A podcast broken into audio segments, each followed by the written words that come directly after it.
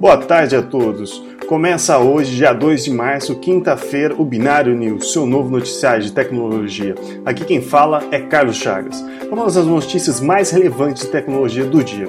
Foi lançado hoje um novo processador da AMD, o AMD Ryzen 1800X, com metade do valor de um processador Intel com capacidade semelhante. Ele promete concorrer diretamente com a Intel e voltar com força no mercado. A segunda notícia do dia é sobre o RH e tecnologia. Começou a ser usado IA na contratação de pessoas.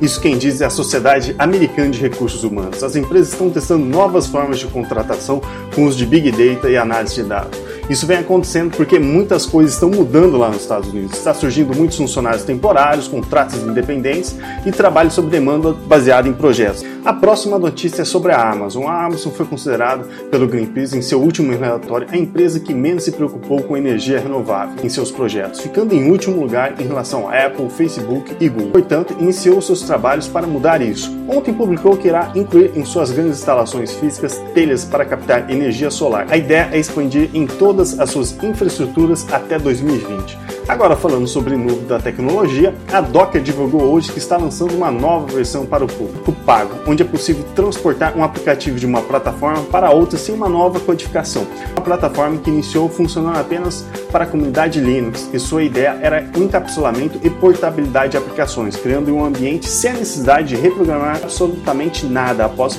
Além disso, a Docker anunciou que está fazendo uma nova onda de certificação para pessoas que desejam se qualificar para trabalhar com as plataformas das grandes empresas.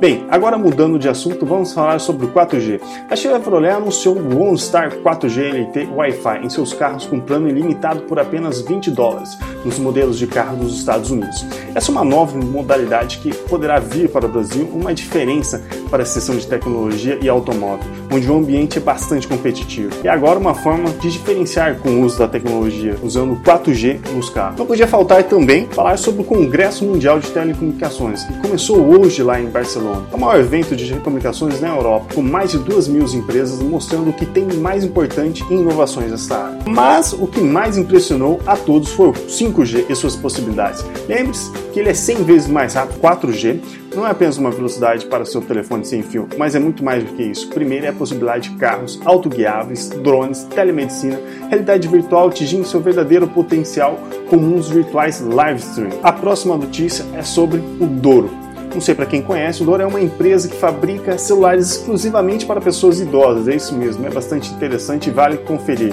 Quem sabe você pode comprar para o seu avô. Falando sobre celular, o WhatsApp prepara voltar à antiga versão do status das novas atualizações, porém vai continuar com o estilo diário em vídeos mais chamados de Snap Instagram Zap. Para o pessoal de tecnologia que não dorme direito, fica a dica do dia. Não dormir o suficiente pode ocorrer a perda de memória, raiva, pensamento rápido, prejudicado, alucinações, distrações, dor de cabeça, fala arrastada, decisões arriscadas e ainda matar alguns neurônios. Portanto, pessoal, melhor dormir o suficiente. Bem, encerro o Binário News por hoje no seguinte pensamento do dia. Tem muita gente que convive bem com a solidão, com a madrugada silenciosa, com a cara vazia, todinha para si mesmo. Alguns até preferem se manter solitário boa parte do tempo, pois gostam da própria companhia. Para esses, o dia rende eles não se sentem realmente sozinhos, porque estão ocupados com seus afazeres ou mesmo relaxando em paz. Agora, um outro tipo de gente que não consegue nem se imaginar desacompanhados em hipótese alguma, logo começa a ver sombras, uma melancolia toma conta e a pessoa pega o telefone para ouvir uma voz, nem que seja do cara da pizzaria. Enfim, cada um encara o isolamento ao seu modo, enquanto uns têm pavor do fantasma da solidão,